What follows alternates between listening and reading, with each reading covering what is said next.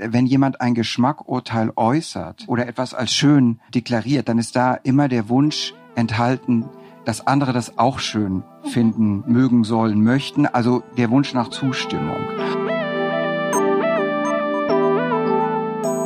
Dadurch, dass man eben diese Feedback-Kultur heute hat, äh, dank des Netzes, dank Social Media und so weiter, hat man sozusagen mehr dieses dialogische Moment, dieses permanente interaktive einander abgleichen und so erscheint vielleicht der Eindruck, man hätte es mehr mit Geschmacksfragen zu tun. Im Grunde müsste man noch sagen, dass ein Kriterium für guten Geschmack das Passende ist, also das Angemessene weil sie müssen es ja relativ verstehen mit Blick auf die jeweilige Referenzgruppe, den jeweiligen Kontext, das jeweilige Milieu. Also sagen sie, das Angemessene ist dann das Geschmackvolle, das Adäquate. Es dauert auch viel zu lange. Wir haben alle keine Zeit mehr. Wir wollen jetzt schön sein. Wir wollen jetzt authentisch sein und nicht uns in Urteilsbemühungen verlieren, sondern es muss knallen und es muss einen bestimmten Reiz haben.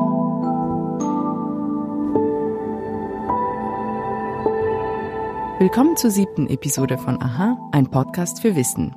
Diese Episode ist ein bisschen anders, denn sie ist keine Lecture, sondern ein Talk zwischen Rebecca Reinhardt und Philipp Tingler. Die beiden diskutieren die Frage, gibt es guten Geschmack? Diese Frage freut uns besonders, denn sie stammt aus dem Publikum. Wenn also auch du eine Frage hast, die am Festival oder hier im Podcast beantwortet werden soll, schick sie uns über unsere Website per Instagram oder Facebook. Wir freuen uns natürlich sehr, wenn unser Publikum das Programm mitgestaltet. Und nun zu unseren Talkgästen. Rebecca Reinhardt ist Philosophin und stellvertretende Chefredakteurin der Philosophiezeitschrift Hohe Luft. Und sie ist Autorin mehrerer Bücher, darunter Würde Platon Prada tragen. Und Philipp Tingler ist Philosoph und Schriftsteller. Zuletzt erschien sein Roman Rate, wer zum Essen bleibt. Tingler ist außerdem Kritiker im SRF Literaturclub. Den Talk, den ihr gleich hört, führten Rebecca Reinhardt und Philipp Tingler im Januar 2020 im Kulturzentrum Südpol in Luzern. So, jetzt geht's los. Viel Spaß beim Talk über Geschmack. Guten Tag, meine Damen und Herren, das Mikrofon ist an. Die Sessel sind recht tief. Man kommt sich klein vor, wenn man neben dem Tisch sitzt. Ich habe das schon fast befürchtet, als ich ihn schon von der Ferne gesehen habe, den Stuhl. Aber man sitzt natürlich sehr bequem. Aber wir werden trotzdem. Ja, das stimmt. man, man sieht sie auch. Es ist sehr lustig. Ja, aber es ist ein schöner Raum. Zeugt von gutem Geschmack. Dass Sie hier sind auch. Wir freuen uns. Wir sehen jetzt leider nicht mehr so viel von Ihnen, nee. denn das Lichtkonzept wurde geändert. Aber Sie sehen dafür jetzt noch mehr von uns. Und äh, wir sehen uns eigentlich auch zum ersten Mal. Das genau. kann man so sagen. Wir haben aber telefoniert natürlich äh, Vor Weihnachten. Äh, penibel und mhm. genau, wie wir in der Vorbereitung von solchen Veranstaltungen sind. Ich spreche jetzt einfach mal für Frau Reinhardt mit.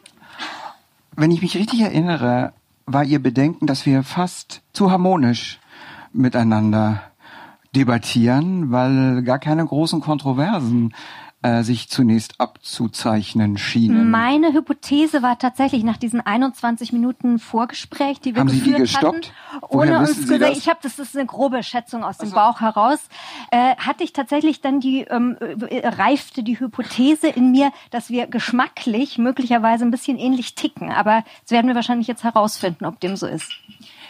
Ich würde eigentlich gerne einsteigen mit einem Themenkreis, den, der vielleicht auch das schon deutlich macht, dass wir ähm, möglicherweise doch nicht immer einer Meinung sind.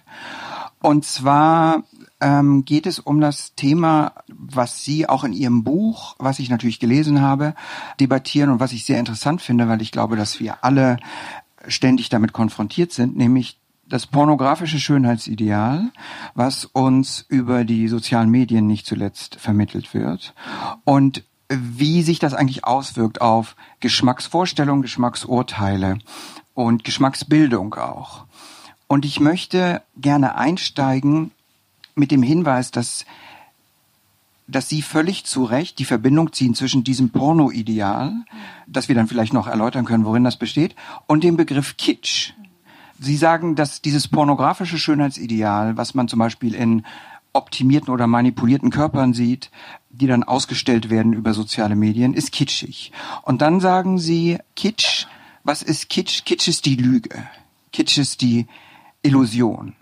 Und da haben wir schon den ersten schweren Dissens, weil, Gott. ja, ich finde, Kitsch hat mit Lüge a priori gar nichts zu tun. Für mich ist Kitsch die Konvention, also das Klischee, das Übliche. Aber das kann durchaus der Wahrheit entsprechen. Ja, vielleicht wollen wir das am besten an einem Beispiel in, äh, illustrieren. Also ich denke so, das Paradigma des Pornokitsches, äh, wie ich diesen Begriff, Begriff verwende in meinem Buch Schön, das heißt tatsächlich Schön, dieses Buch ist nicht das äh, kleine Buch, das wir vorhin gesehen haben. Das Paradigma dieses Pornokitsches ist natürlich The Queen of Insta, Kim Kardashian. Ja, also das ist dieses ein bestimmtes äh, in jeglicher Hinsicht übertriebenes Körperideal, ja, das Ideal einer Frau, die wesentlich Körper ist einen Körper hat, wollte ich sagen. Es ist ein, kein, kein Mensch, der, der auch ein Körper ist, der einen ein, ein, ein Geist hat, aber auch ein Körper ist, sondern der eben vor allen Dingen einen Körper hat, den er ausstellt, der durchtrainiert ist, der bearbeitet ist und ich will nicht unbedingt ähm, missverstanden werden, äh, indem ich sage, ich, ich kritisiere den Porno-Kitsch. Ähm, man kann es natürlich auch normativ, äh, man kann normativ darüber sprechen, aber zunächst einmal nur deskriptiv beschreibend ist es doch eigentlich spannend, wie, ja, in welcher Weise Bilder von Kim auf uns wirken. Nämlich sie wirken absolut. Sie lassen eigentlich überhaupt kein Urteil mehr zu. Also auch kein Geschmacksurteil mehr. Sie evozieren sozusagen die, die reine ähm, Emotion. Sobald ich ein Foto, ein Post sehe von Kim, sagt mir dieses Post, was ich zu fühlen habe. Also für mich ist ganz ausschlaggebend beim, beim Porno-Kitsch der vorfabrizierte Effekt. Also das von Aber das haben Sie bei jeder. Art von Kitsch. Also das äh, ist ja jetzt keine kein Spezifikum von von Porno-Kitsch. Und ich finde, wenn Sie Ich wenn würde Sie sagen, sagen, es sei Pornokitsch ist eine übertrieben, Form von, von Kitsch, ja, würde ich sagen. ja, aber das die Aussage, das sei ein übertriebener Körper, die ich die ich gerade von Ihnen gehört habe, ist ja ein Urteil. Das ist ja ein Geschmacksurteil, was Sie damit treffen. Also ist es ja offenbar doch nicht so, dass der Körper keine Urteile zulässt, sondern sie sehen, die, sie sehen diesen Körper, sie sehen, sie sehen das Bild des Körpers und sagen, das ist ein übertriebener Körper. Und was ich daran sehr interessant finde, ist, dass wenn wir versuchen, die Frage zu umkreisen, also gibt es guten Geschmack, gibt es Geschmack, woran kann man Geschmack festmachen, dann scheint sich gerade in so Beispielen wie Kim Kardashian, die ich ein super Beispiel finde, für mich zu zeigen, dass wir in einer Gesellschaft leben, wo Geschmacksurteile immer milieuspezifischer werden. Das heißt, es gibt ein Milieu, und das ist kein kleines Milieu, das ist keine, keine Rand, kein Randphänomen, sonst wären die Kardashians nicht so unglaublich erfolgreich. Es gibt ein Milieu, das solche Körper sieht und das nicht übertrieben findet, sondern das solche Körper sieht und diese Körper als Maßstab empfindet, als Maßstab zum Beispiel für Schönheit und damit ja auch für guten Geschmack.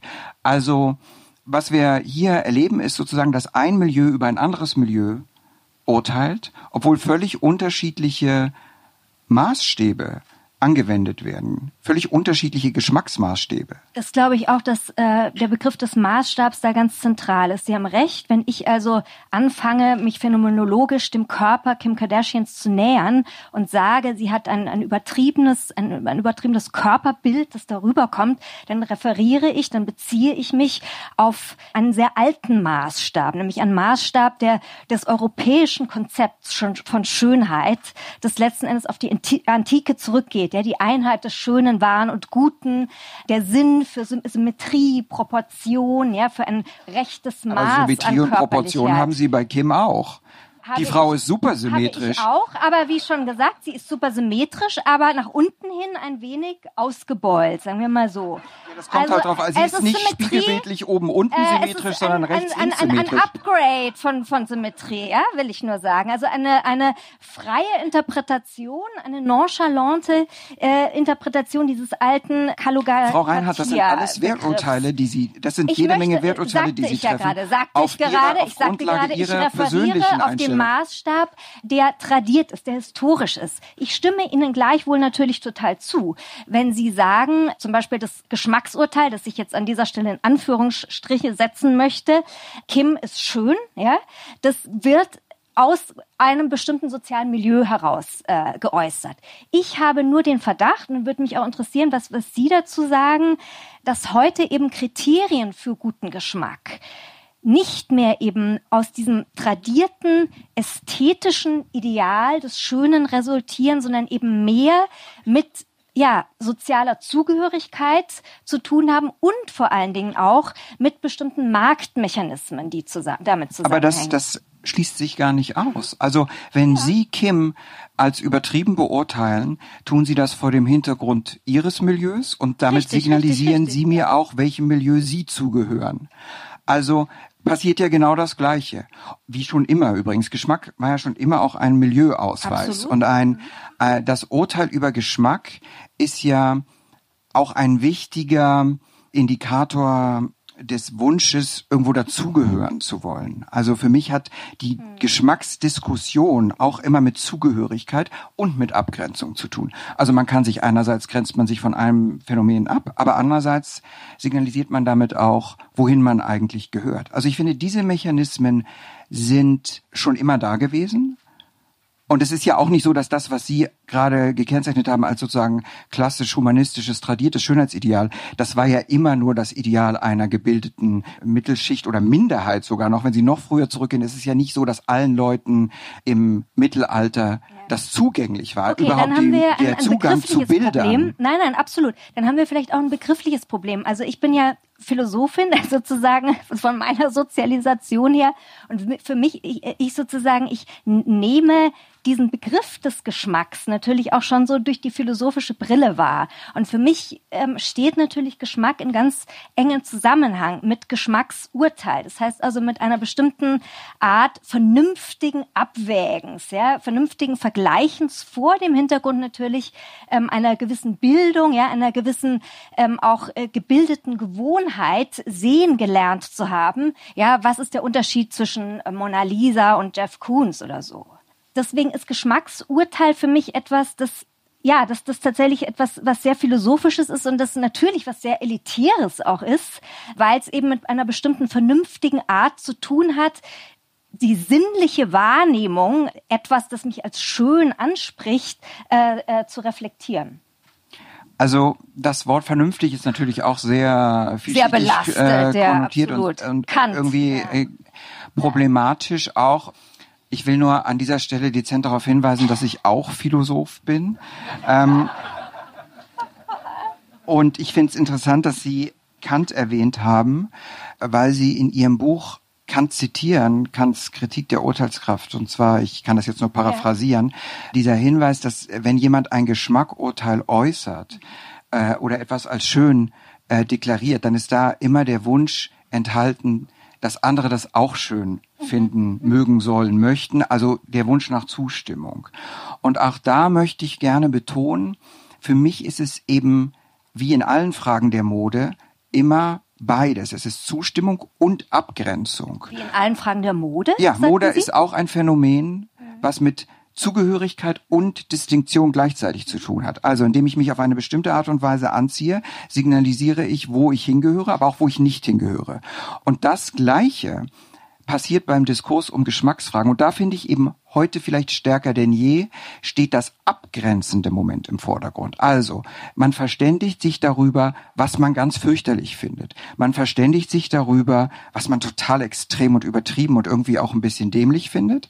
Und das dient der eigenen Versicherung natürlich ebenso sehr wie der Äußerung von ästhetischen Urteilen. Und dann ist doch also um wieder, ich möchte gerne immer wieder zurückkommen auf dieses Thema, gibt es Geschmack, gibt es ja. guten Geschmack und was ist eigentlich ein Kriterium? Im Grunde müsste man noch sagen, dass ein Kriterium für guten Geschmack das Passende ist, also das Angemessene. Weil Sie müssen es ja relativ verstehen mit Blick auf die jeweilige Referenzgruppe, die jeweilige, den jeweiligen Kontext, das jeweilige Milieu. Also sagen Sie, das Angemessene ist dann das Geschmackvolle, das Adäquate. Okay, aber äh, so wie Sie es erklären, könnte ich zustimmen. Wäre aber für mich mehr sozusagen ein soziologischer Geschmacksbegriff, ja, als ein philosophischer, also ästhetischer Geschmacksbegriff. Naja, also ich meine, dieser ästhetische Geschmacksbegriff, dann kann man immer sagen, okay, es ist Symmetrie, es sind Proportionen, man kann feststellen, welche Gesichter werden als schön empfunden, da gibt's endlose Studien, meist sind es eben Gesichter, die nicht ganz perfekt sind, Aber sondern da ist einen mehr, Makel da ist die ganze Geschichte, ja, unserer abendländischen Kulturgeschichte, unserer Kunstgeschichte. Ja, das ist können alles Sie sagen. Sie können auch sagen, dass immer das schön gefunden wird jetzt bei anderen Leuten, was irgendwie reproduktive Fitness signalisiert. Dann ist es eher weniger kulturell als biologisch äh, konditioniert. Aber Sie landen immer relativ schnell bei Kriterien, die, die auch total relevant sind. Also eben zum Beispiel eine bestimmte Symmetrie oder eine bestimmte Proportion. Das ist die eine Sache. Aber dann finde ich, wir leben heute in einer Zeit, wo es wirklich interessant ist, sich die Frage zu stellen, wie kommt es dazu, dass diese relativ abstrakten Maßstäbe, Symmetrie und Proportion zum Beispiel, total unterschiedliche Füllungen finden. Und dass es ein Milieu gibt, was einem Ideal von Natürlichkeit huldigt, das natürlich alles andere als natürlich ist, denn das, was wirklich natürlich ist, will sowieso schon immer kein Mensch sehen. Aber ähm, es gibt diese, diese Welt, wo ihnen plastische Chirurgen sagen, ich kann alles verkaufen, wenn ich sage, es sieht natürlich aus. Und dann gibt's die andere Welt, wo es wichtig ist, dass man zur Schau stellt, dass man Investitionen getätigt hat in seinen Körper zum Beispiel, wo man sichtbare Modifikationen, also Schlauchbootlippen, Zähne, die im Dunkeln leuchten, Hair Extensions, all diese Sachen. Und was befähigt uns jetzt philosophisch zu sagen, wir verorten diese unterschiedlichen Phänotypen auf irgendeiner Geschmacksskala? Also ich glaube, es gibt keine ge gemeinsame Geschmacksskala für diese unterschiedlichen Kulturen, für die unterschiedlichen Milieus, die sie beschreiben. Also sagen wir mal Natur versus Plastik oder sowas, ja. Also als Beispiel für zwei dieser Milieus. Es gibt noch mehr. Ja? Es gibt dann die, die Gothics oder es gibt so viele heute bei der Generation Z, bei den jungen Leuten. Ja, es ist vor allen Dingen wichtig, authentisch zu sein. Authentisch kann sein, was immer man ist. Es ist schön. Authentisch ist gleich schön. Das ist auch Das ist hochproblematisch, auch- oder wie finden Sie Äh, das? nein, ich beschreibe nur. Aber Sie ich frage Sie nach Ihrer permanent eine Nein, eine normative Frage, Wertung unter. hab Ich, gesagt, versuche wie, nur Wie phänomenologisch finden zu Sie das? Ja. Mhm. Wie finden Sie ein Ideal? Ich finde es ganz interessant, dass Sie das erwähnen. Dieses Ideal, wie ich finde, das sage ich Ihnen auch gerne freimütig, überzogene Ideal von Authentizität, ähm, weil die Vorstellung, dass der Mensch einen irgendwie essentiellen, authentischen Kern hätte, philosophisch hochgradig fragwürdig ist. Wir landen da sehr schnell bei sehr dubiosen Bereichen von Identitätspolitiken, wenn wir uns darauf festlegen. Und und der Mensch ist interessanterweise ja auch immer dann besonders authentisch, wenn er besonders schrecklich ist. Also schlechte Manieren sind authentisch, Hass ist authentisch. Ähm, deswegen würde ich gern wissen, was halten Sie davon, dass das heutzutage tatsächlich, da stimme ich Ihnen zu in der Beschreibung der Lage, als Ideal gilt? Also ich halte ähm, diese, die Authentizität für ein Marketing-Bullshit und äh, ich äh, auch da würde ich gerne wieder erinnern an die ursprünglichen Bedeutungen von authentisch, die zumindest in Europa, also immer auch um, um unseren eigenen Standpunkt zu klären. Ja, wir sind in Europa, wir betrachten Geschmacksfragen als, als Europäer natürlich, die sehr eng zusammenhängt mit der Erfindung des europäischen äh, Urheberrechts und auch mit dem Geniebegriff der ähm, der Romantiker. Also authentisch kann man sagen, hat ja irgendwie so ursprünglich ja zwei Grundbedeutungen. Also einmal sozusagen ein originales Werk, also kein Fake, keine Kopie. Und zum anderen ist aber damit assoziiert das Geniale, das Originelle. Also beide Bedeutungen schwingen mit in diesem neuen Authentizitäts-Bullshit-Begriff, glaube ich. Aber diese Authentizität ist natürlich keine. Wenn sie etwas ist, dann ist es würde ich sagen, so etwas vielleicht wie authentische Selbstinszenierung. Und ich meine, das wäre meine These, dass ähm, es diese schon lange gibt, die authentische Selbstinszenierung. Ja, auch Kim ist authentisch in diesem Sinne, natürlich voll. Ja, also insofern könnte man auch sagen, der Pornokitsch von Kim ist voll authentisch. Das ist sie, das ist sie so, wie sie sich inszeniert, so wie ihre Follower sie als authentisch wahrnehmen. Wie gesagt, der Erfinder der ähm, authentischen Selbstinszenierung, würde ich sagen, war Andy Warhol. Und ich glaube, dass er so aktuell ist wie nie zuvor und dass er uns sehr, sehr viel hilft, ähm, heute Klarheit zu kriegen, wenn wir über Geschmacksfragen diskutieren, wenn wir über Schönheit, über Kunst, ja, unsere, über unsere ganze Art und Weise zu sein, uns zu vermarkten in der digitalen Welt sprechen. Aber wenn wir jetzt noch mal kurz versuchen zurückzukehren auf die Frage, gibt es guten Geschmack? und was zeichnet ihn aus, dann würde ich gerne Sie fragen, gibt es guten Geschmack? Finden Sie, man kann diese Frage beantworten? Man kann sie aus einer bestimmten Perspektive heraus beantworten, von einem bestimmten Standpunkt aus. Sagen wir mal, man, man kann sagen oder sich sozusagen erdreisten zu sagen, ja, diese Frau hat Stil. Sie beweist guten Geschmack, ja, weil sie geistvoll ist, sie ist gebildet und sie kleidet sich ja nach Art dessen, was eine bestimmte Tradition äh, an, an französischer Mode seit je propagiert hat. Also die Proportionen stimmen, ja. Aber ich glaube nie, natürlich nicht, dass man absolut diese Frage beantworten kann, gibt es guten Geschmack. Was ich eher glaube, ist, dass wir zu sehr noch um diesen Geschmacksbegriff kreisen, der für uns letztlich immer ein philosophischer bleibt. Ich glaube, dass es mindestens genauso spannend wäre, im Zusammenhang jetzt mit unserer guten Geschmacksdiskussion darüber zu reflektieren, ob statt dem Begriff des Geschmacks es nicht um etwas ganz anderes geht, um eine bestimmte emotionale Reaktion, die durch bestimmte Atmosphären erzeugt werden. Atmosphären, die bestimmte Menschen umgeben, wie auch bestimmte Interieurs, wie auch bestimmte Milieus, weniger als eine bestimmte Idee oder eine bestimmte Suggestion von Schönheit. Okay, das ist mir jetzt irgendwie ein bisschen zu hoch oder ich kann nicht mehr ganz äh, folgen, wenn wir so in die Bereiche kommen, wo es auch so um äh, Atmosphären und Aura und solche Sachen geht. Ich würde gerne eine andere, ganz pragmatische Definition versuchen, ausgehend von Ihrem Begriff des Kitsches oder vom Stichwort Kitsch. Wir beide verstehen ja ein bisschen was anderes unter Kitsch. Aber wie wäre es, wenn man... Das habe ich ja auch immer noch nicht ganz verstanden. Ja, Sie Warum? sagen, Kitsch ist die Lüge. Ich sage, Kitsch ist nicht die Lüge. Kitsch ist die Konvention. Ich habe jede Menge zu tun, zum Beispiel mit kitschiger Literatur. Die ist deswegen kitschig, weil da stereotype Charaktere drin vorkommen. Das hat aber mit Lüge nichts zu tun. Ganz viele tiefe Wahrheiten des Lebens sind kitschig, weil sie sich einfach ständig wiederholen und dadurch konventionell werden. Würde ich, so würde ich Kitsch nicht definieren. Aber das ist mir klar, dass ich, Sie das nicht würden. Das, das habe ich schon gemerkt. Ich habe aber jetzt verstanden, was Sie meinen. Okay, okay. ich habe es verstanden. Gut. Also, ähm, wenn wir einfach jetzt diese Diskrepanz mal so äh, ignorieren und sagen Kitsch, wir nehmen, wir arbeiten einfach mit dem Wort Kitsch und wie wäre es dann versuchsweise so als Arbeitsdefinition, wenn man sagt, guter Geschmack, egal in welchem Referenzrahmen, egal in welchem Kontext, egal in welchem Milieu, zeichnet sich vielleicht eher so ex negativo dadurch aus, dass möglichst wenig Kitsch involviert ist? Es ist auch wieder ein bisschen jetzt schwierig und vielleicht ein bisschen einseitig, weil. Das habe ich so an mir. weil ähm, Vielleicht sollten wir auch noch auf einen anderen Begriff kommen in dem Zusammenhang, der ja auch mittlerweile schon fast so populär ist wie der Begriff des, des Kitsches selbst heute, aber was ganz anderes meint, nämlich der Begriff des Camp. Also ich glaube, jemand, der Camp liebt, der beweist in gewisser Weise auch ja eine Art von Geschmack. Also vielleicht ähm, wissen alle, was, was Camp ist oder was damit gemeint ist. Möchten Sie gerne ausführen? Ach nee, das, das Schlimme darf ich jetzt wieder erklären, ja? ich, ich werde okay. dann ergänzen. Ah, da bin ich Ihnen aber sehr dankbar.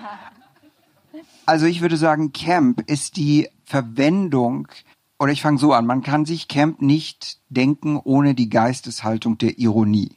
Camp ist die ironische bewusst ironische Verwendung von Versatzstücken aus Kitsch, Popkultur, auch Industrie, ja. Design und allem in Kontexten, die das Ganze dann ironisieren.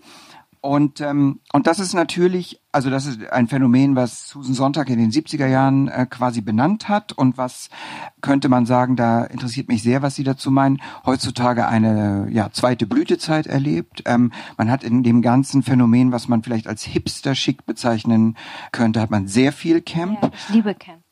Ja, ich nur so halb, weil mir darin gerade in der, in der heutigen Ausdrucksweise oft eine gewisse Verflachung des Begriffes der Ironie aufzuscheinen scheint. Also ich finde, wenn Ironie sich darin erschöpft, dass ich mir einen Skipullover aus Acryl aus den 70er Jahren anziehe, obwohl ich in den 70er Jahren noch nicht mal geboren war, und sonst nichts weiter passiert. Das heißt, wenn Ironie sich in äußerlichen Zitaten erschöpft. Ja, dann ist es auch kein Camp, kein richtig verstandener Camp, ganz genau.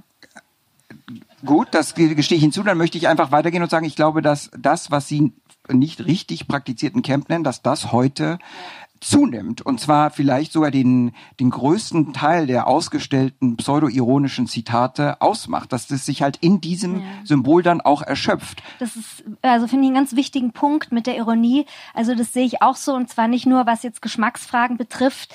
Also Ironie ist auch etwas für mich, das genau wie der gute Geschmack, wie gesagt, europäisch, philosophisch definiert, ausstirbt. Menschen, also um Ironiker zu sein, muss man einen Sinn haben für das Spiel mit Ambivalenzen natürlich. Also mit, äh, mit dem Changieren, mit dem Oszillieren zwischen verschiedenen Bedeutungsebenen. Und ich glaube, dass es die heutige Welt des ästhetischen Kapitalismus, wo alles ganz schnell gehen wirkt, ja, wo, wo neue Reize wirken, auf die ich emotional reagiere, keine Geduld mehr haben, solches Oszillieren Oszillieren überhaupt wahrzunehmen oder vielleicht gar selbst zu transportieren, sondern stattdessen dominiert eben tatsächlich eher diese Eindeutigkeit. Und für mich wäre sozusagen der Fake Camp in der totalen Eindeutigkeit dann wieder eher so etwas wie ein, ja, der, die platteste Form des Kitsches. Ich möchte gerne eine, noch eine andere Beziehung aufdecken oder darauf hinweisen, weil ich das ganz interessant finde, dass Sie von Eindeutigkeit und dem auch dem Bedürfnis nach Eindeutigkeit sprechen. Und man kann es ja auch andersrum ausdrücken und sagen, es wird eigentlich immer weniger ambivalentes ertragen. Ich habe neulich ein kleines Buch dazu gelesen von einem Religionswissenschaftler namens Thomas, Thomas Bauer. Bauer. Es ist Ganz sehr sensationell. Die Vereindeutigung er, der Welt. Ja, sehr zu empfehlen. Genau, danke. Und der Punkt, den er macht, auch so popkulturell, das finde ich, da kann man sich das immer gut merken, ist so, dass es zum Beispiel heutzutage im Fernsehen viel mehr Quiz- und Krimi-Formate gibt als früher, weil das Formate sind, die eindeutige Antworten anbieten. Ich finde aber, und das war das, was ich, äh, worauf ich hinaus wollte. Wir müssten vielleicht noch ein Schlaglicht werfen auf diese Beziehung, die ich jedenfalls sehe, und ich frage Sie, ob Sie die auch sehen, zwischen diesem diesem Verlangen nach Eindeutigkeit und diesem wie ich finde, überzogenen Begriff von Authentizität. Das heißt, wenn ich glaube, ich habe einen authentischen Wesenskern und den muss ich unbedingt realisieren, dann bin ich natürlich auch viel weniger bereit, mich auseinanderzusetzen mit Phänomenen, Menschen, Erscheinungen, die irgendwie anders zu sein scheinen. Ja, hochinteressanter Punkt. Also äh, würde ich sagen, also diese Authentizität, ja, die was was was ist denn da was ist denn das eigentlich, ja? Das ist halt ich bin so, wie ich bin, also bin ich schön, also bin ich toll. Ich bin, wie ich bin, also habe ich recht. Also wer sagt, er ist authentisch, hat immer recht. Das nennt man in der Philosophie ähm, Bestätigungsfehler, in der Kognitionswissenschaft ähm, Confirmation Bias. Ich habe recht, weil ich recht habe und weil alle und alles das permanent bestätigen. Also es braucht keine zusätzliche Rechtfertigung für meine Authentizität, außer das, was ich fühle. Ja, nicht was ich begründe an, mein, an, an dem, was ich authentisch bin, sondern ich fühle es. Ich bin so. Genau. Und sehen Sie auch diesen Zusammenhang, dass ja. diese, diese äh, Steigerung in die eigene Authentizität ja immer weniger Bereitschaft zulässt, sich auch auf ambivalente Phänomene jenseits dieser Perspektive einzulassen. Richtig, würde ich sagen. Ja, weil wenn ich, äh, wenn ich sage, ich, ich, ich bin authentisch, weil ich authentisch bin, ja, dann bin ich in meiner eigenen Perspektive da drin und dann besteht für mich kein Grund mehr, weil ich ja recht habe, irgendwie da noch rauszuschauen, mich für irgendetwas zu interessieren, das nicht so ist wie ich oder anders ist oder teilweise anders als ich und es dauert auch viel zu lange. Wir haben alle keine Zeit mehr. Wir wollen jetzt schön sein. Wir wollen jetzt authentisch sein und nicht uns in Verstandesanstrengungen, in Urteilsbemühungen verlieren, sondern es muss knallen und es muss einen bestimmten Reiz haben. Das äh, sind wirklich Kriterien heute. Wenn man in irgendeiner absoluten Weise über Geschmack reden kann, dann sind das für mich die Kriterien, die heute zeitgemäß sind. Also das sind ja eigentlich auch einigermaßen bedenkliche ähm, Entwicklungen. Diagnosen ist jetzt nicht unbedingt ein Anlass zur Beruhigung. Aus unserer Perspektive heraus, von unserem Standpunkt aus der europäischen Philosophie vielleicht, ja. Mhm. Ist es jetzt schon unser gemeinsamer Standpunkt geworden ähm, oder? Also ich, ich habe das nicht näher so qualifiziert. Okay. Ich wollte jetzt einfach das ähm, ein bisschen neutral in den Raum stellen. Ja, neutral finde ich immer gut. Ich wollte noch einen anderen Blickwinkel versuchen, um vielleicht auch noch etwas zu beleuchten, was ganz positiv sein könnte. Also als ich mich auf dieses Gespräch vorbereitet habe, ist mir eigentlich bewusst geworden und ich frage mich, ob Sie dem zustimmen können, dass wir eigentlich in einer Gesellschaft leben, in der viel mehr Entscheidungen Geschmacksfragen sind als früher. Im Sinne von, früher waren viel mehr Entscheidungen entweder schon gegeben oder für einen entschieden. Und oder eben keine Fragen von Geschmack, sondern zum Beispiel von äh, Weltanschauung oder Religion. Und heute sind diese Systeme zu einem Teil abgelöst worden durch Geschmacksentscheidungen. Das heißt, würden Sie der Analyse, der Ad-Hoc-Diagnose zustimmen, dass wir in einer Gesellschaft leben, wo der Bereich von Geschmacksfragen zugenommen hat? Ähm, da weiß ich jetzt nicht genau, ob ich sie richtig verstehe, aber ich versuch's mal. Also ich glaube, was auf jeden Fall zugenommen hat, ist dieser Zwang zum Feedback. Also dass man weniger akzeptiert, außer bei Authentizität jemanden, der sich hinstellt und sagt, so ist das jetzt. Also das ist Religion, das ist Schönheit, das ist guter Geschmack. Sondern man möchte ja interaktiv mitmischen. Und ich glaube, heute ist es halt so, dass dadurch, dass man eben diese Feedback-Kultur heute hat, äh, dank des Netzes, dank so Social Media und so weiter, hat man sozusagen mehr dieses dialogische Moment, dieses permanente interaktive ab, äh, ab, einander abgleichen und so erscheint vielleicht, erscheint vielleicht der Eindruck, ja, man hätte es mehr mit Geschmacksfragen zu tun. Das klingt jetzt so wie Sie es paraphrasiert haben, auch wieder nicht so positiv. Also wenn Sie von Zwang reden und von der Notwendigkeit, sich quasi ständig auch ja eigentlich zu rechtfertigen für die äh, für die eigene Gestaltung, die eigene Lebensgestaltung. Ich wollte eigentlich äh, auf einen ganz ja. entgegengesetzten mhm. Punkt hinaus. Ich habe mir dann nämlich weiter überlegt, dass es ja eigentlich ein Zeichen ist von zunehmenden Freiheitsgraden einer Gesellschaft, wenn ganz viele Bereiche jetzt Geschmacksfragen sind. Man kann ja auch Freiheit mit Geschmack assoziieren und nicht immer nur den Zwang zur Rückkopplung und den Zwang zu dazuzugehören oder sich abzugrenzen. Wie würden Sie das sehen? Ja, es ist aber eine Freiheit, die dann auch frei jeglichen Maßstabs ist.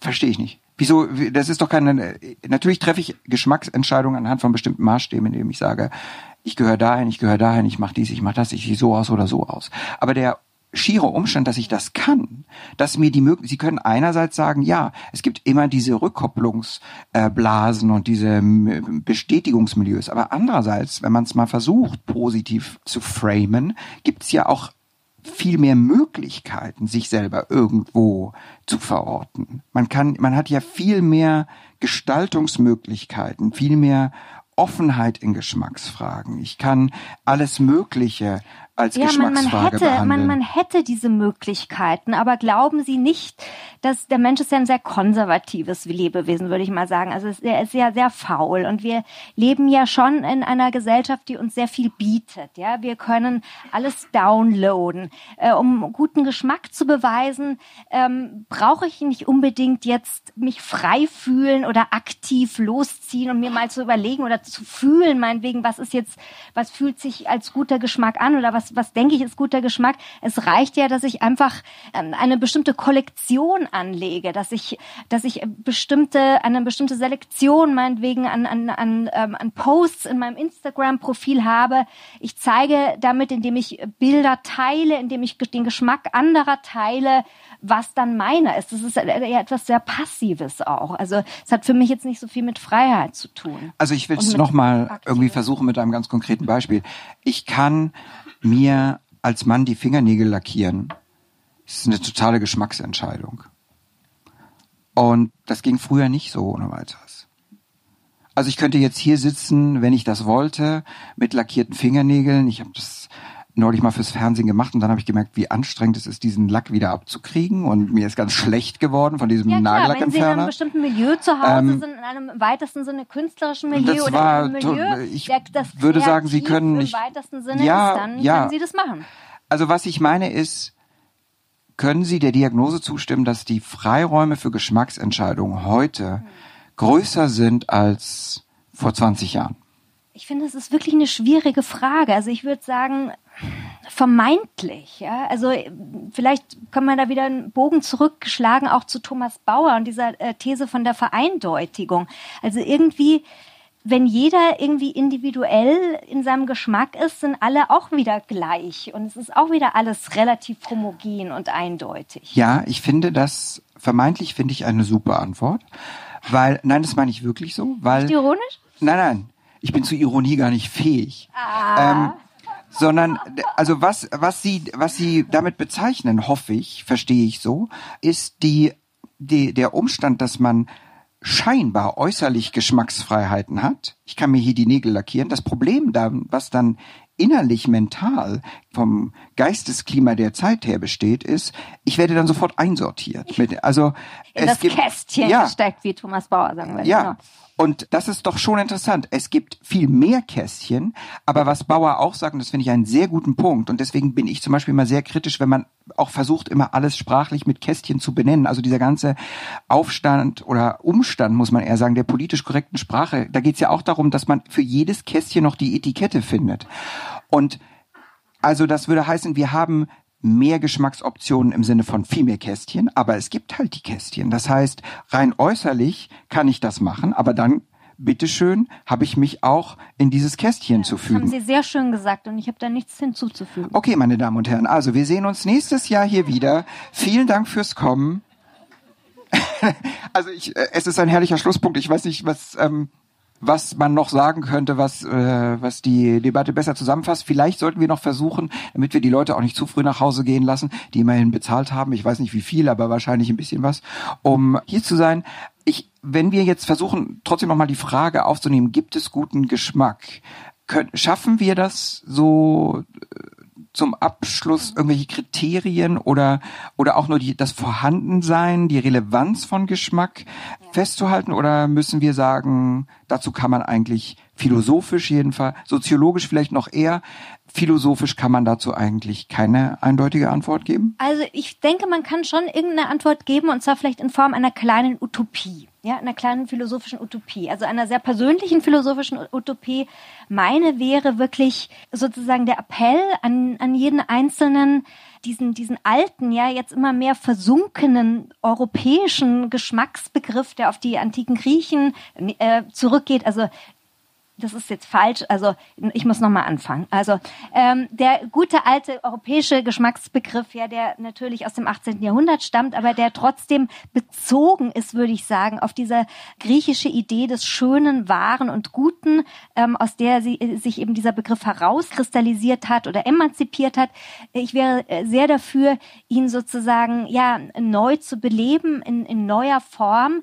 Ich glaube, dass wir alle in dieser Zeit äh, der Hybrid Hybridisierung, der zunehmenden Konvergenz von Schönheitsidealen dank Globalisierung und, ähm, Digitalisierung, dass es uns allen gut tut, wieder so etwas zu pflegen wie einen guten Geschmack im Sinne von Stil einmal. Also dieses, diese, diese leise Art, eher seinen, seinen, seinen Geschmack kundzutun und zwar nicht einfach in dem Sinne, hier stehe ich, ich bin toll, ich bin authentisch, sondern im Sinne einer sozialen Interaktion. Also Stil hat für mich sehr viel auch mit, mit so einem bestimmten ethischen Gefühl zu tun, mit, mit Takt. Und ich finde, das sind sehr schöne Ingredienzien für einen guten Geschmack, der in unsere Zeit auch ähm, wunderbar passen würde. Also das, wäre heißt, zur Utopie. Geschmacksbildung muss man eigentlich vor die Tür gehen.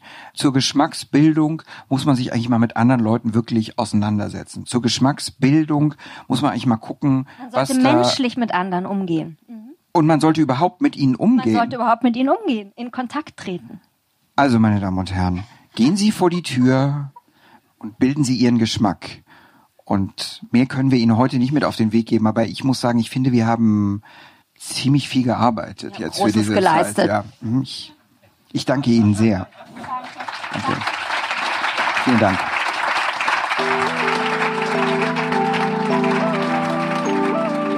Das war die Lecture von Rebecca Reinhardt und Philipp Tingler. Wenn du mehr Vorträge vom AHA-Festival hören willst, abonniere diesen Podcast und folge uns auf Instagram unter AHA-Festival. Einen Hinweis haben wir noch für euch. Soeben ist ein neues Buch von Valentin Gröbner erschienen mit dem Titel Ferienmüde, als das Reisen nicht mehr geholfen hat. Treue AHA-Hörerinnen wissen bereits, dass Valentin Gröbner in der ersten AHA-Episode die Frage beantwortet, wie entsteht eine Traumdestination? Für alle, die das nicht wissen, hier sei nochmal darauf hingewiesen. Die Podcast-Episode ist eine Ergänzung zu seinem neuen, sehr klugen Buch über Ferien, die sich, laut Gröbner, mittlerweile zu einer Art sozialer Pflicht verwandelt haben. Aha, ein Podcast für Wissen ist eine Zusammenarbeit von Christoph Fellmann und mir, Anna Matjaschewitsch. Mitproduziert und komponiert hat Nikola Misic.